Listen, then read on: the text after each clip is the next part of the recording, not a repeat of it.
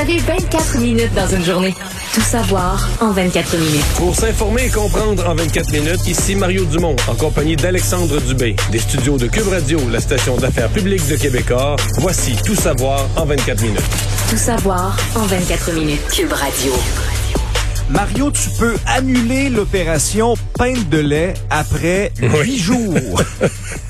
Suivant le scrutin, on a finalement retrouvé Justin Trudeau qui nous a fait son premier point de presse. Ça se passait Ben, à on l'avait vu quand même. Il s'était pointé à l'arrivée à l'aéroport des deux Michael. Oui, C'était quand même une bonne nouvelle pour lui, mais oui, il avait pas parlé, il avait pas parlé de son mandat encore. Non, c'est ça. Et, et plusieurs, dont toi, trouvaient ça un peu long, effectivement, huit jours euh, après l'élection, comme premier point de presse Ben, officiel. là. long et contradictoire avec son message général de campagne, Mhm. qui était un message de euh, il faut se mettre au travail, la pandémie, etc. Donc on va se mettre. Le, le message implicite, c'était si je suis réélu là, euh, regardez-moi bien aller, je m'attelle puis on travaille. Alors que là, ça semble pas, ne semble pas être au même rythme.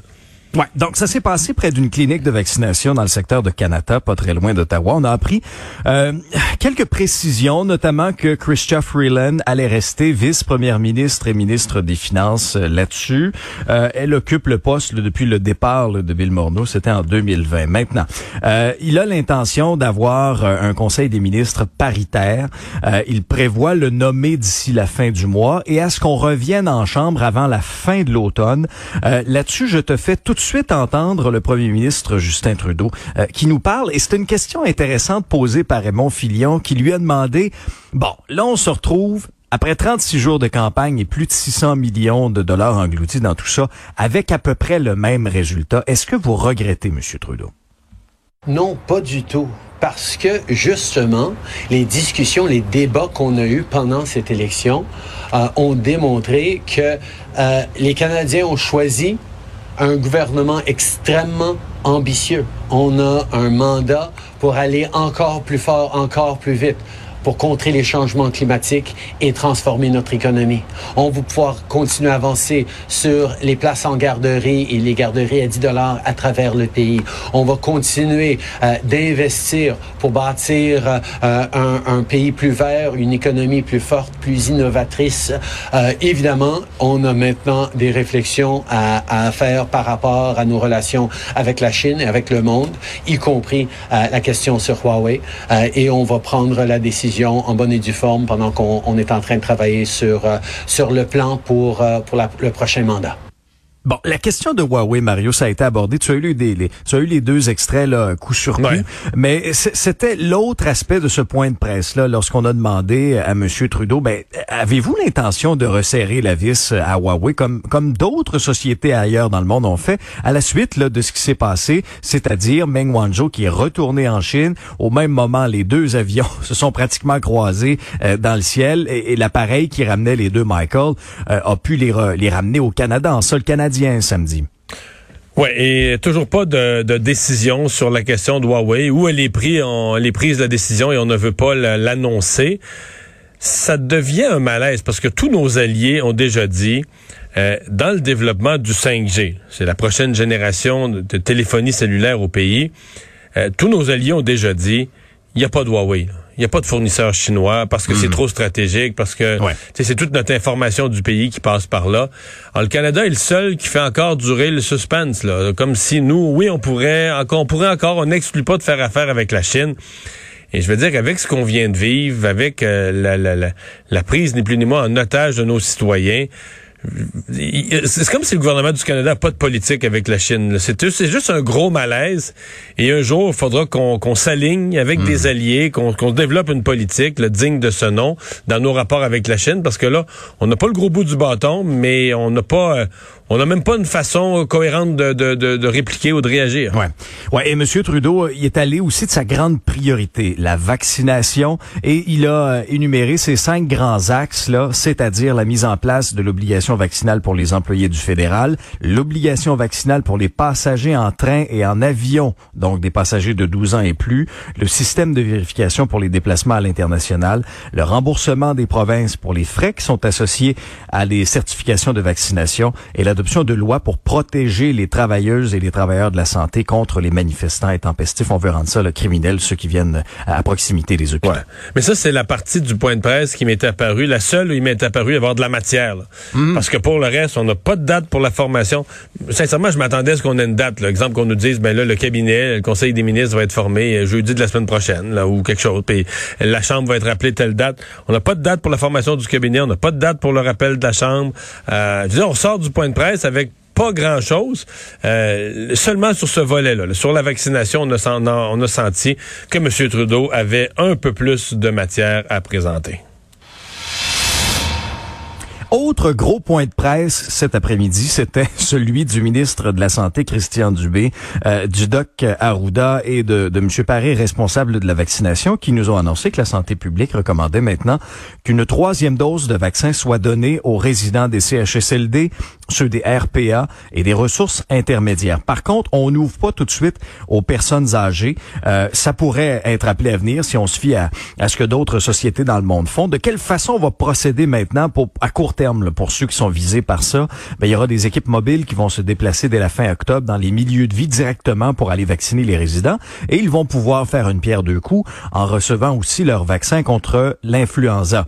Euh, en allant de l'avant avec cette dose de rappel-là, ben ultimement, Québec veut augmenter la protection contre le virus chez ses résidents un peu plus vulnérables. On a vu que après six mois, après avoir reçu la, la fameuse deuxième dose, le pourcentage d'immunisation diminue. Donc, là-dessus.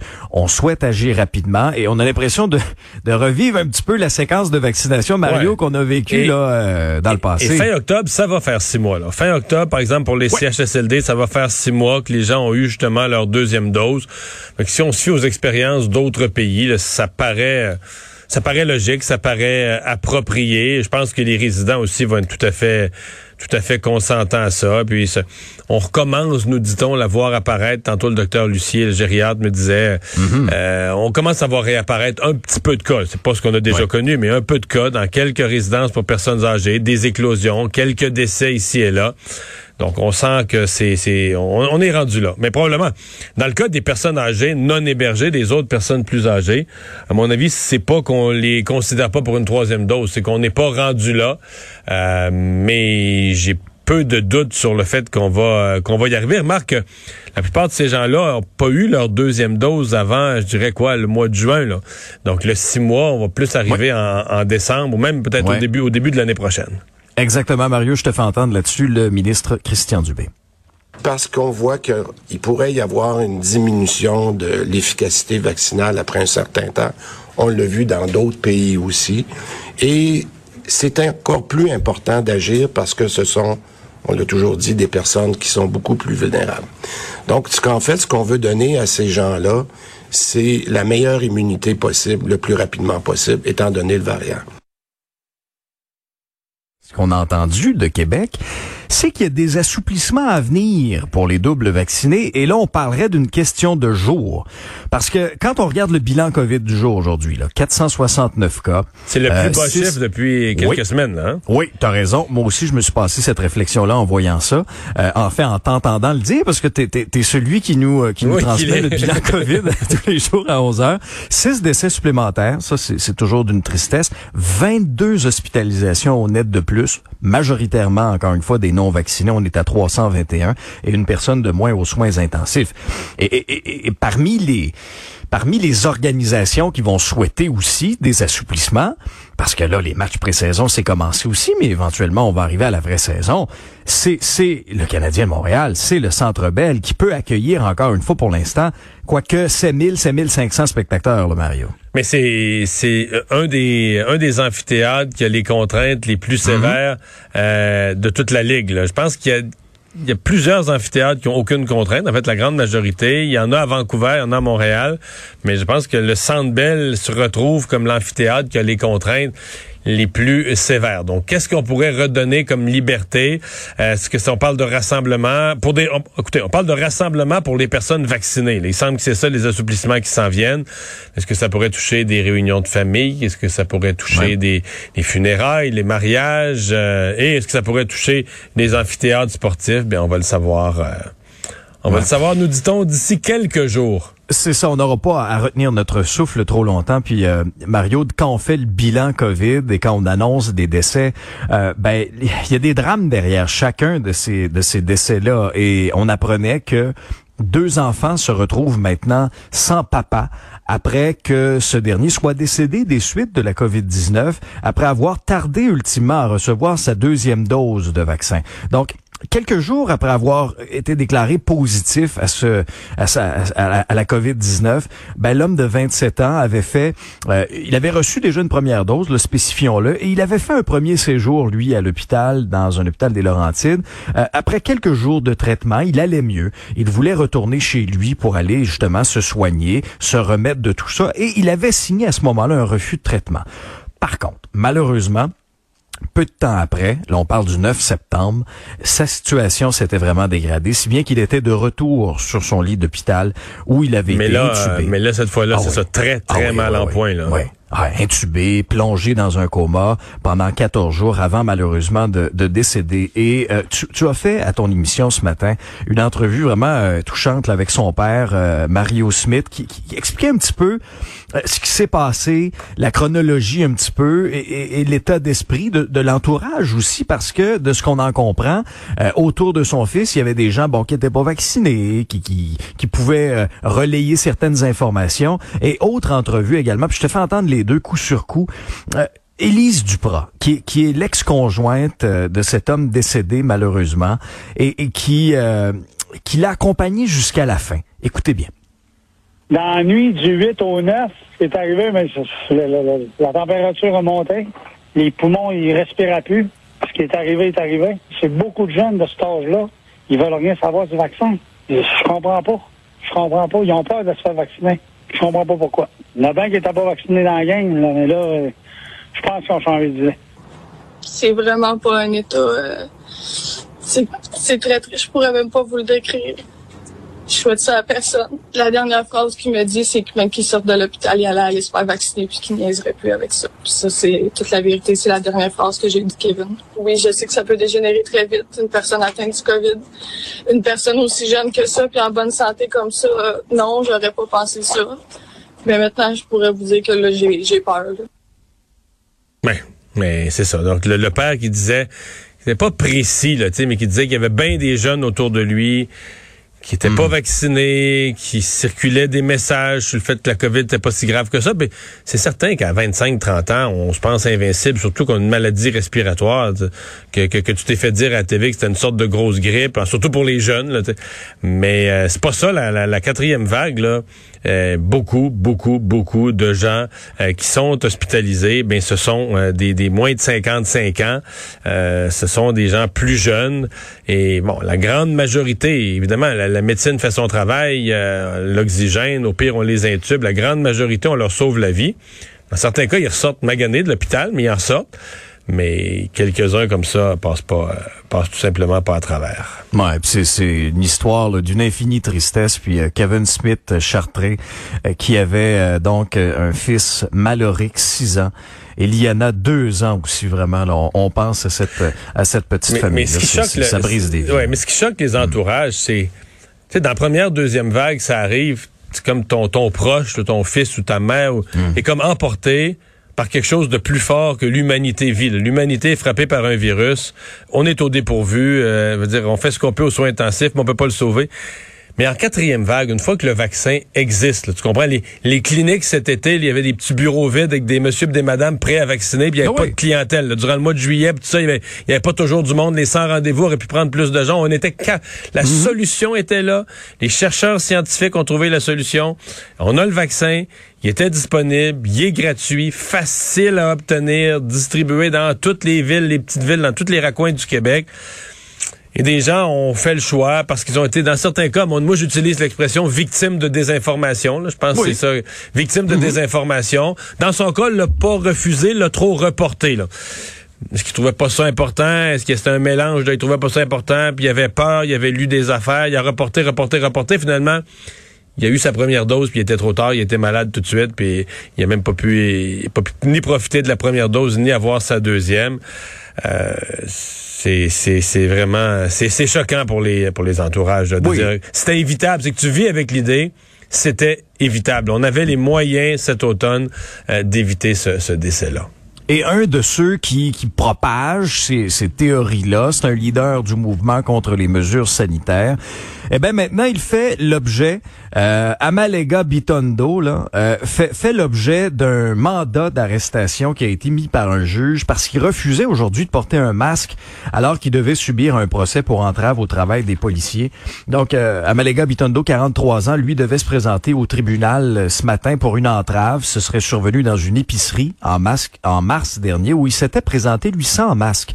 Il avait été expulsé de l'endroit, la police avait dû intervenir et face à son refus d'obéir, ben les policiers l'avaient arrêté. Là, ce matin, le militant anti-vaccin s'est présenté lui à la cour sans masque en prétextant avoir une condition médicale. Il est, il est entré, mais il s'est fait expulser là quand on a découvert le poteau rose là-dessus. Euh, donc, à Maléga, François, en plus d'avoir des problèmes, euh, clairement, au niveau judiciaire. Il accumule les contraventions. 27 contraventions, Mario, en vertu de la loi sur la santé publique. Chacune vaut au moins 1546. Oui, mais ça va être plus que ça, parce que s'il les a ben pas payés, je veux dire, si tu te rends au tribunal à chaque fois tu les payes pas, ben, il y a des frais, c'est plus, c'est beaucoup plus. À mon avis, il est plus dans les 2000 quelques cents par contravention. C'est ça, mais, mais disons que, soyons conservateurs, il y en a à peu près minimalement pour 41 000. OK? Plus les frais, et ça continue. Et, et je te mentionne également que Facebook l'a bloqué pour 30 jours. Tout savoir en 24 minutes. Bon, euh, Mario, euh, aujourd'hui euh, commémore ce, triste anniversaire. Il y a un an, Joyce Echaquan décédait après avoir été la cible d'insultes du personnel à l'hôpital de Joliette. On apprend en fin de journée qu'on vient d'avoir la décision de l'ordre des infirmières concernant cette infirmière qui l'avait insulté, Paul Rockley. ben Mario, il a été radié pour un an pour violence verbale, radié pour six mois pour négligence dans les soins. C'est tombé euh, au cours euh, au cours de la des toutes dernières minutes euh, là-dessus. est-ce que est-ce que ça viendra apaiser? Bon ce sera difficile. Je comprends que c'est, cette communauté euh, et, les proches de Joyce et Chacuan euh, ont été bouleversés par ce qui s'est passé, mais ça survient donc au moment où on fait des commémorations. Il y en a eu là, tout au long de la journée, euh, notamment en présence de la ministre de la Sécurité publique, Geneviève Guilbeault, et aussi du ministre Yann Lafrenière. Ils sont à Joliette là aujourd'hui pour des commémorations. Il y aura une marche là, un petit peu plus tard ce soir. Le gouvernement Legault aussi a annoncé qu'il compte donner son nom à la future réserve de biodiversité euh, d'un lac pas très loin de Manawan afin de rendre hommage ultimement à Joyce euh, à Joyce Echaquan. Euh, plusieurs partis d'opposition notamment ont commenté les, choses à faire et l'état de la société un an après. Voici les, les commentaires de plusieurs plusieurs membres des différentes formations politiques aujourd'hui. Il y a de ça un an, Joyce fermait les yeux pour que le Québec ouvre les siens. On a beau avoir eu une prise de conscience, certaines choses ont avancé, mais pas assez, et on attend malheureusement toujours. Quand on tend l'oreille des, et, on écoute nos frères et sœurs des Premières Nations, on se rend compte que oui, au quotidien, ils subissent la discrimination et du racisme par le seul fait qu'ils soient nés autochtones. Et ça, Joyce l'a dénoncé avec courage. Ce petit garçon-là, il va découvrir que sa mère est décédée. Puis après ça, il va un jour voir la vidéo. Et j'aurais vraiment souhaité que lorsqu'il regarde cette vidéo-là, on puisse dire à cet enfant-là qu'il y a eu un avant et un après Joyce Echaquan. Mais pour ça, la première étape, c'est d'adopter le principe de Joyce. Donc, c'était Martin Ouellet du Parti québécois, Manon Massé de Québec solidaire et, euh, Dominique Anglade du Parti québécois. Oui, le principe de Joyce, évidemment, c'est un principe que tous les Autochtones puissent avoir leur, euh, leur service de santé, en sécurité, etc. C'est personne ne peut être contre le principe. Maintenant, c'est ça, c'est de comment. C'est toujours de mettre ça en application, hein, d'avoir toutes sortes de, de, de, de, principes, etc. c'est une chose, mais c'est comment ensuite tu comment tu rends ça bien concret dans chacun des établissements, parce que quand le gouvernement s'engage à quelque chose, là, euh, il faut que ce soit ensuite là, mis euh, concrètement dans le... Il faut, que ça soit mis en application et que localement, les gens embarquent euh, dans tous les établissements de santé, les gens aient reçu la formation, etc., etc. Et ça, c'est une autre, une autre paire de manches, de transformer des, des bonnes intentions en, en, changement, en action, en changement de mentalité. C'est toute une opération. Il y avait aussi les consultations en commission parlementaire sur le projet de loi 96, donc la, la réforme euh, de la Charte de la langue française qui reprenait aujourd'hui un projet de loi qui a pour objectif hein, d'affirmer que la seule langue officielle du Québec est le français. Et ça s'articule autour de trois autres objectifs, c'est-à-dire renforcer le statut du français dans toutes les sphères de la société, d'assurer euh, l'exemplaire, bon, que ce soit le caractère exemplaire de l'État en matière de l'utilisation du français, mais aussi d'instaurer une structure du gouvernement qui va être neutre, mais aussi euh, forte et, qui sera vouée à la protection du français. Maintenant, euh, cette, cette réforme-là, et là je, cite là, le Quebec Community Group Network, qui dans un mémoire allègue aujourd'hui que cette réforme-là va créer un groupe de privilégiés et un autre groupe d'étrangers. Il mène une charge à fond de train aujourd'hui contre l'approche du gouvernement Legault sur la protection du français. Donc ce mémoire-là qualifie le projet de loi 96 d'extrêmement problématique, qui, bouleverse la paix sociale, la paix linguistique et qui, et là je te cite toujours Mario, qui envoie le message suivant euh, aux locuteurs d'autres langues, c'est-à-dire peu importe votre intégration à la société québécoise ou votre volonté de parler français dans l'espace public, vous êtes pas membre à part entière de la société québécoise. Et le groupe ajoute aussi une autre phrase qui, qui, semble évoquer un peu les époques les plus sombres de l'histoire occidentale, c'est-à-dire, et je les cite encore, les moyens de prouver l'éligibilité l'éligibilité plutôt serait odieux dans une société démocratique et libérale et rappellerait les sociétés dans lesquelles les mesures imposant un traitement différentiel et moins avantageux étaient ou sont accompagnées d'exigences de documentation pour la minorité. Qu'est-ce que tu penses de ça? Ah, c'est, exagéré. D'abord, d'abord, il faut comprendre une chose. Euh, fais le, tour des minorités linguistiques dans le monde. Il y a à peu près pas d'équivalent à la minorité anglophone à Montréal. En fait, mm. même le mot minorité, là, oui, je comprends qu'ils sont minorités d'un point de vue québécois, mais ils sont majorité au Canada. Ils sont majorité en Amérique du Nord. Mm-hmm. Euh, tu vis en anglais. Au-delà de ce que la loi change, là, dans le quotidien, tu vis en anglais à Montréal. En fait, il y a des gens qui vivent en... Il y a des nouveaux arrivants qui sont intégrés à l'anglais, puis qui savent à peine, là, des nouveaux arrivants qui sont intégrés à l'anglais, sont installés, là, leur résidence dans, dans l'ouest de Montréal, dans un coin du, centre-ouest de Montréal, et qui ont plus ou moins conscience que le Québec, c'est en français, là. Ils peuvent très bien fonctionner. Bon, mais leur télé, leur radio, tout ça, ils mettent toujours ça, des mhm. postes en anglais. Tout, tout, ce qu'ils ont comme médias, ils écoutent jamais, jamais une seconde de rien en français. Ils savent pas qui je suis, ils savent pas c'est qui Pierre Bruno, ils savent pas rien, ils savent pas c'est qui Charles Lafortune, ils savent rien de rien. Là. Ils vivent en anglais, euh, vont dans les écoles, les universités, en anglais, euh, vont au commerce, euh, s'adressent en anglais aux gens, on leur répond en anglais, il se passe rien. De temps en temps, là, sur la rue ou dans un commerce, ils entendent quelques mots de français ici et là, mais c'est tout, là. Je veux dire, euh, c'est comme... Euh, c'est touristique. Le Fran... Ils vivent à Montréal, mais le français, c'est comme, une petite langue touristique dont on entend quelques mots originaux ici et là. Ils communiquent avec l'État, euh, la Régie de l'assurance maladie. Ils demandent, ils demandent que ce soit en anglais. Ça se passe en anglais. Ils communiquent avec le gouvernement fédéral. Ils demandent que ce soit en anglais. Ça se passe en anglais. Je pourrais continuer jusqu'à ce soir, là. Tout, tout, tout dans leur vie se passe en anglais. Alors, d'arriver et puis dire à la minorité anglophone, c'est droit, t'as un peu, t'as un peu, t'as un peu, t'as un peu, t'as un peu, t'as un peu, là. Euh, puis il s'est dit des, des, des choses grotesques, là, euh, tu sais, qu'on euh, allait appeler, les, les, des anglophones ou des gens qui parlent pas français allaient appeler le 911, puis on, on leur enverrait pas de secours, là. Rassurez-vous, là. Ça arrivera pas, là. On parle pas de ça du tout, du tout, du tout.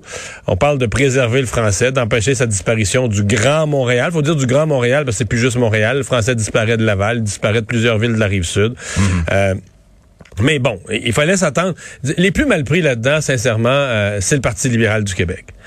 Parce que pour reconnecter avec les francophones, ils ont promis euh, de, de, participer à l'étude de la loi, d'approuver la loi, ben pas d'approuver, en tout cas de, de, travailler constructivement à supporter la loi 96.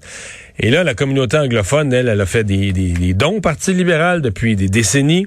Elle a voté des, pour des députés du Parti libéral et elle s'attend à ce que le Parti libéral prenne sa défense. Et là, eux, euh, Madame Anglade et compagnie, risquent d'être, comme on dit, coincés entre l'arbre et l'écorce. Alexandre, merci. Résumé l'actualité en 24 minutes.